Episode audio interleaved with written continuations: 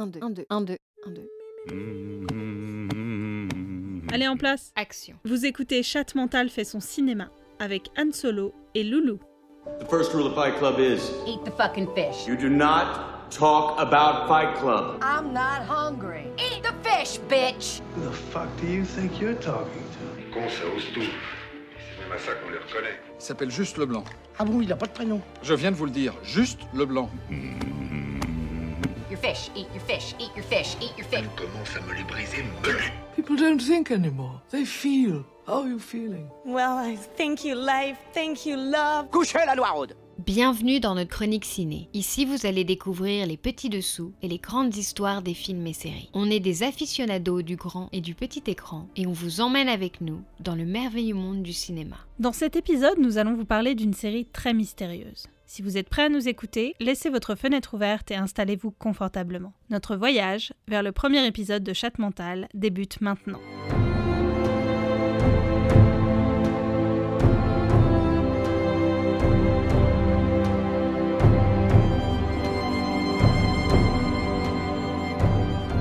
Si vous êtes bien installé et que vous avez bien laissé votre fenêtre ouverte, nous allons vous raconter l'histoire de The OA. Et à un moment, vous allez comprendre pourquoi il vous faut voir cette série et pourquoi vous allez la recommander à vos amis et à de parfaits inconnus. Mais pour ça, vous devez nous faire confiance en écoutant ce podcast jusqu'à la fin. Pour commencer, fermez vos yeux. Pour des raisons de confidentialité que tout un chacun comprendra, nous avons dû nous réapproprier ce passage pour le podcast. Donc comme vous l'avez compris, nous allons vous parler de la mystérieuse série... Attends, comment on dit déjà? Zoa Doa Dao Do c'est un musicien? Non, The OA. The OA, qui a été créé par Zol Batman Glitch et Britt Marling. Cet ovni, objet visuel non identifié, a débarqué sur Netflix en décembre 2016 pour une étonnante première saison de 8 épisodes. On peut noter que Zol et Britt ne sont pas que les scénaristes du show, ils sont aussi respectivement réalisateurs, hein. d'ailleurs Zol réalise tous les épisodes de la saison, ce qui est plutôt rare pour une série, et actrice principale, car Britt joue le personnage central, Prairie Johnson, autrement appelé The OA.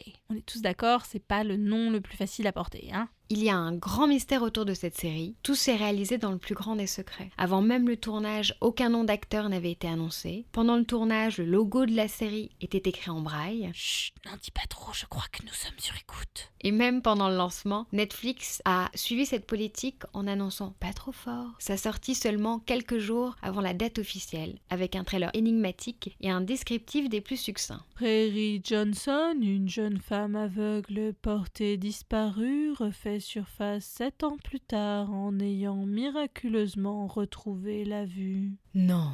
Si. Pour en savoir plus, nous avons décidé d'aller à la rencontre de Prairie Johnson. Voici l'interview que nous avons réalisée en version originale sous-titrée. Est-ce que vous vous souvenez des événements qui ont conduit à votre disparition? I remember everything. Elle se souvient de tout. Où étiez-vous pendant tout ce temps? I don't know. Elle ne sait pas. Qui vous a enlevé? I don't know. Elle ne sait pas non plus. Comment vous êtes-vous échappé I don't know. Elle ne sait toujours pas. Ok, bon, est-ce que vous vous rappelez de la nuit où vous avez disparu I didn't disappear. I was present for all of it. Elle n'a pas disparu, elle a toujours été là. Thank you, Perry, for your enlightening answers. Merci Prairie pour ces éclaircissements. Nous n'en saurons pas plus, le mystère reste entier.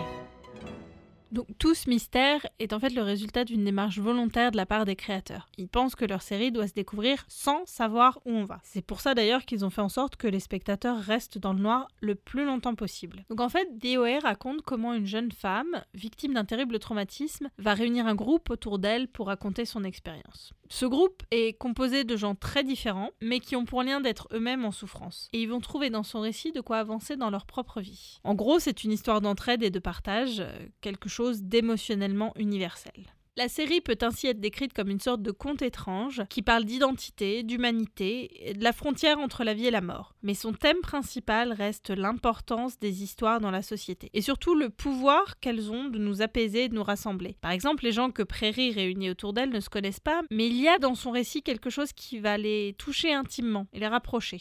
Zal et Britt se sont rencontrés il y a une quinzaine d'années, après avoir assisté au premier festival du film de Georgetown, remporté par Zal et Mike Cahill avec leur court-métrage Lucid Grey. Admiratif de leur travail, Britt leur a proposé de travailler ensemble. Et c'est ainsi que l'aventure commence. Pendant leur année à Georgetown, en parallèle de leur cursus, l'économie pour Britt et l'anthropologie pour Zal, ils écrivent et réalisent de petits films avec zéro budget et les moyens du bord. Donc par exemple, pour les besoins d'une scène sur une artiste peintre pour un de leurs films, comme ils n'avaient pas de budget pour un lieu, bah, ils se sont rendus directement au National Gallery, qui est l'un des plus grands musées d'art de, Washington, euh, bien sûr sans aucune autorisation, pour filmer la scène. Très simple. Un complice se met à l'autre bout du musée et commence à balancer de la musique très fort sur sa boombox. Ça distrait le garde qui s'en va. Un coup que le garde est parti, Mike chose sa paire de rollers, sort sa caméra, Zol colle leur euh, faux euh, tableau en peinture à l'eau euh, entre un Picasso et un Matisse. Brit retire son manteau, se retrouve en costume pour se mettre en place devant le tableau. Mike commence à la filmer en travelling avant sur ses rollers. Brit, qui est terrifiée à l'idée de se faire arrêter, qui doit par chance pleurer dans la scène, commence à pleurer des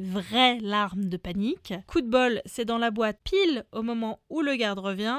Tout le monde s'enfuit en courant. Pof, c'est parti, c'est dans la boîte, on est content. Et c'est donc comme ça qu'on tourne une super scène dans un super lieu quand on a aucun budget. Grâce à ses courts-métrages, Zal intègre The American Film Institute, une école de cinéma à Los Angeles. Il a immédiatement demandé à Britt et à Mike de l'accompagner. Britt, qui se destinait à une carrière dans la finance, plaque tout et le suit sans hésiter. Après plusieurs années de galère à serrer les coudes pour essayer de percer dans le milieu, ils ont fini par comprendre qu'ils devaient arrêter d'essayer de rentrer dans le moule et d'attendre une validation pour faire leur film, mais plutôt de les faire avec les mêmes méthodes et la même inspiration qu'à l'époque de Georgetown, où ils n'avaient pas peur de se faire pourchasser par la sécurité. Britt s'est donc mis à l'écriture avec Zal et ont coécrit tout d'abord le film de science-fiction Sound of My Voice en 2011, sélectionné au Festival du film de Sundance, puis en 2013 le trailer d'espionnage The East avec notamment Ellen Page et Alexander Skarsgård, m'excuserez pour la prononciation, l'interprète d'Eric Northman pour les fans de True Blood. Puis, ils ont commencé à développer VOA avec pour objectif de créer une histoire qu'ils voulaient mind-bending. Alors pour les non-anglophones, lesson 1, mind, qui veut dire esprit, et bending, qui est le verbe to bend, qui veut dire plier, tordre ou tourner. Donc en gros, qui retourne l'esprit dans l'idée. Ils ont donc travaillé pendant plusieurs années pour que toute leur histoire soit bien pensée et réfléchie du début à la fin. Donc comme l'intrigue est très compliquée à résumer, en fait ils ont pris l'habitude de tout réfléchir à l'oral. Et avant de poser le moindre mot par écrit, ils devaient d'abord être capables de raconter l'histoire à quelqu'un pris au hasard, dans un café par exemple, et de réussir à le captiver. Alors ça a été un processus qui a été très long et laborieux, mais nécessaire pour eux, et qui s'inscrit en plus parfaitement dans la tradition orale qui est le thème central de la série. Et en plus, même quand ils se sont mis à l'écriture du projet, ils ont commencé toujours par discuter comme ça, de tout, de rien, pour ensuite se laisser tranquillement rattraper par la narration. Ce processus peu conventionnel pour pitcher leur histoire a fait la différence quand ils ont rencontré les dirigeants de Netflix. En gros, ils n'avaient aucune idée de comment on pitch un script, alors que c'est quelque chose de très codifié aux US. Ils ont donc commencé à raconter le premier épisode en jouant les scènes, en utilisant les objets qu'ils pouvaient trouver autour d'eux comme accessoires. Après cette surprenante présentation non traditionnelle, le responsable a souri et leur a dit surtout ne changez rien. Donc c'est grâce à leur approche différente, c'est grâce à leur passion, un peu à leur naïveté aussi, qu'ils ont réussi à décrocher ce partenariat avec Netflix. Et c'est comme ça qu'ils ont pu rentabiliser toutes leurs longues années de travail. Pour écrire cette histoire complexe, le point de départ qui a inspiré Zoé est la rencontre d'une jeune femme lors d'une soirée qui avait survécu à un EMI, expérience de mort imminente. Cette jeune femme avait quelque chose d'unique comme si elle émettait une fréquence différente. Elle semblait vivre plus fortement que le commun des mortels. Ça les a fascinés et ils se sont intéressés de plus près à ce phénomène. Un EMI désigne un ensemble de visions et de sensations que l'on peut ressentir lors d'un état de mort clinique ou d'un coma avancé. Les personnes reviennent de cet état avec un esprit apaisé, ils ont touché quelque chose qui les a transcendés. Certains sont revenus avec des talents artistiques, voire la capacité de parler des langues qu'elles ne connaissaient pas auparavant. Ce phénomène méconnu est donc au cœur de l'intrigue, l'histoire d'une jeune femme dont l'EMI a débloqué une partie de son cerveau et de sa sensibilité. Donc l'un des derniers points majeurs de la série, c'est l'importance du côté sensoriel qu'on retrouve notamment avec le personnage de Prairie, qui est pendant un temps aveugle. D'ailleurs, pour travailler son rôle, Britt a été coachée par Joe Stretchy, un monsieur qui est devenu aveugle à 19 ans, il se retrouvait donc euh, dans le centre de New York pendant 5-6 heures par jour. Elle portait un bandeau sur les yeux, et donc Joe lui apprenait à se diriger euh, avec une canne, euh, il lui apprenait donc à nettoyer un appartement, à faire la cuisine, toutes ces petites tâches en fait du quotidien qui deviennent très différentes et très compliquées un coup qu'on est plongé dans le noir. Donc ça lui a permis aussi de développer énormément tous ses autres sens, comme le toucher, les différentes textures, euh, l'ouïe avec tous les sons pour se diriger. Et donc c'est grâce à tout ce travail intense que euh, le personnage de Prairie est né et que Brit a réussi à lui donner un côté vraiment réaliste en fait. Mais surtout, ils ont essayé d'inventer un nouveau langage corporel à travers des mouvements qui, dans l'histoire, permet de redonner la vie et de créer des ponts dimensionnels, rien que ça. Cette idée de mouvement comme passeport dimensionnel a commencé après que Zal a entendu Quentin Tarantino expliquer pourquoi la violence était à ses yeux si cinématographique. Il disait on peut pas écrire la violence de la même façon qu'on la montre au cinéma. Il trouvait que ça marchait beaucoup mieux à l'écran que dans un script. Brit et Zal ont trouvé cette idée très intéressante, mais la violence ne les intéressait pas, alors ils se sont demandé quel pourrait être l'antidote cinématographique à la violence, quelle autre expression de langage ne fonctionne pas sur la page mais marche à l'écran, en contrepoids à la violence. C'est ainsi qu'ils ont eu l'idée des mouvements, qui ont finalement été chorégraphiés par Ryan Effington, qui a su transformer l'émotion viscérale que recherchait Brit Zal en mouvements puissants et difficiles à exprimer avec des mots. Pour la petite anecdote, c'est lui qui a travaillé avec Maddie Ziegler sur la vidéo cinétique du chandelier de Sia. Et pour finir, la série se veut aussi ancrée dans un réalisme social. Pour cela, Zal et Brit ont passé plusieurs semaines dans un lycée, dans une petite ville du Midwest, à suivre des jeunes pour s'approcher au plus près de la réalité de leur vie. Donc grâce à tout ce travail, VOA a connu un joli succès et a été renouvelé pour une deuxième saison. Et nous, on espère vraiment que ça va continuer parce qu'on a très envie de connaître la suite des aventures de Prairie Johnson. The OA. D'ailleurs, info du jour, bonjour. La saison 2 est actuellement en tournage et sera diffusée courant 2008. Mais nous n'en saurons pas plus pour le moment. Voilà, donc en ce qui nous concerne, on a beaucoup aimé la saison 1 et d'ailleurs on comprend tout à fait son joli succès. N'est-ce pas Loulou? Exactement.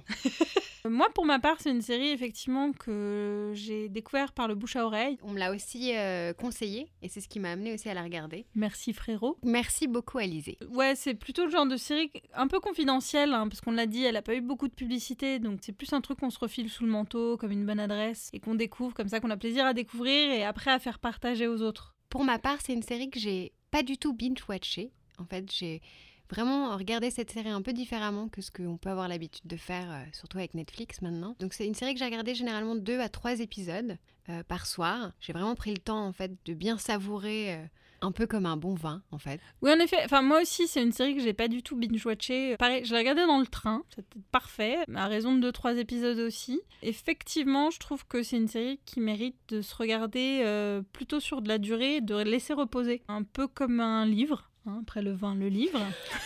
voilà. Euh, vu que chaque épisode est construit plus comme un chapitre, enfin c'est vraiment comme ça qu'on ressent euh, qu'ils ont construit la série. C'est c'est un bouquin avec différents chapitres euh, de différentes longueurs, etc. Oui, effectivement, les, les formats en fait de chaque épisode sont tout à fait différents de ce qu'on pourrait avoir l'habitude de voir dans des séries. En fait, généralement, c'est une durée euh, qui est répétitive, hein, 40 minutes à peu près pour chaque épisode. Là, on est sur un format complètement différent. Un épisode peut faire 20 minutes, comme un autre pourra en faire 40, puis un autre 30, une heure, beaucoup plus comme un chapitre, comme tu disais. Oui, parce qu'en fait, comme la série est sur Netflix, il n'y a pas d'obligation de euh, remplir un certain temps d'une grille de programme de n'importe quelle chaîne de télévision, d'avoir euh, une coupure pub avec le petit moment où il faut faire Pareil à la fin des épisodes, il n'y a pas non plus le moment genre attention, rendez-vous la semaine prochaine. Tout s'enchaîne euh, vraiment de manière très organique. On sent euh, beaucoup plus qu'ils ont voulu raconter l'histoire qu'ils ont voulu raconter. C'est vrai que l'avantage d'une plateforme comme Netflix, c'est justement de permettre de casser les codes et de s'affranchir des formats prédéfinis en fait, et d'être beaucoup moins conventionnel et d'innover euh, au niveau de la structure de l'histoire. Et ça, ça fait du bien. Oui, c'est vrai. Surtout qu'en plus, leur, euh, leur histoire, pour le coup, elle est hyper prenante et assez complexe, en fait. C'est ça qui est intéressant c'est dans leur structure, c'est que c'est une histoire qui est très dense et très complexe, mais qui reste toujours très claire. C'est-à-dire qu'on n'est jamais perdu dans le récit. Au contraire, on est toujours parfaitement euh, au fait de ce qui se passe, on comprend exactement les enjeux. C'est pour ça d'ailleurs que c'est facile à poser et à reprendre. C'est le très bon équilibre en fait entre ce qu'on apprend du coup ce qu'on sait, et en même temps le mystère qui reste à découvrir. Et du coup, ça donne toujours envie de savoir ce qui va se passer, et on est vraiment pris dans cette histoire.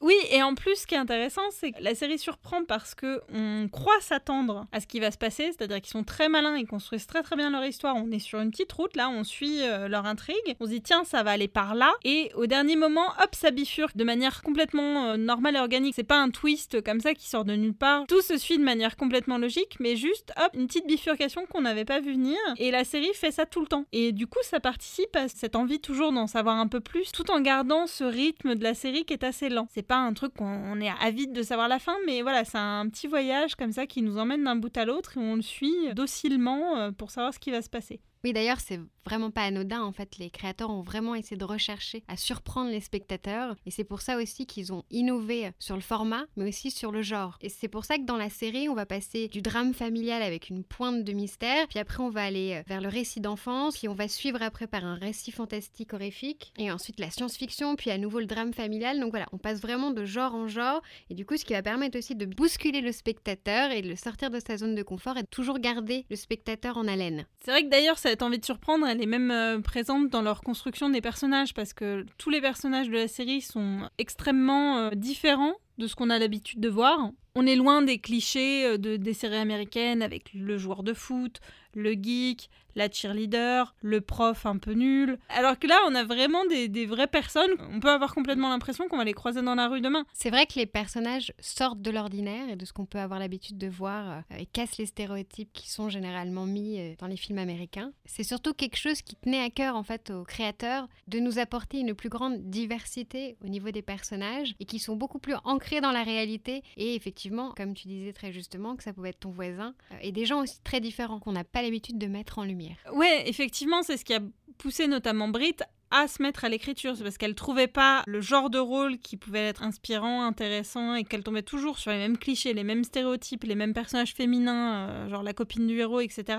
Et du coup, ça l'a poussée, elle, elle, à écrire des personnages effectivement complètement différents et qu'on n'a pas l'habitude de voir. Et puis plus généralement, on ressent qu'il y, a- il y a un vrai travail, une vraie recherche en fait qui a été faite sur la création de l'histoire et ça se sent sur plein de détails, plein de choses. où On sent que chaque chose est à sa place et c'est pas là pour rien. C'est vrai qu'on le voit tout de suite en fait. Il y a plein de, de petits détails, de petites choses qui sont posées. Il y a des choses qu'on détecte, il y a des choses qu'on ne détecte pas tout de suite. Il y a plein de petites choses où on se dit tiens, ça, ça va prendre sûrement de l'importance plus tard. Mais tout est posé pour une raison euh, claire et définie par les auteurs. Après, on sait qu'on n'a pas toutes les clés pour découvrir un peu les mystères de la série. Il n'y a aucun doute sur le fait que tout prendra sens à un moment. D'ailleurs, vu qu'ils l'ont réfléchi de bout en bout, en fait, effectivement, tout a été posé euh, avec un- une vision à long terme. Pour conclure, c'est une série que j'ai beaucoup aimée et que je vous conseille grandement. C'est une histoire immersive et unique en son genre. Si vous voulez voir quelque chose de différent, que vous aimez les histoires bien construites et que vous avez envie de vous laisser surprendre, surtout n'hésitez pas et laissez-vous happer par The Way. Donc moi j'ai aimé cette série aussi pour son exigence et l'exigence qu'elle demande euh, aux spectateurs parce que du coup il faut être assez attentif et bien la suivre pour l'apprécier au maximum.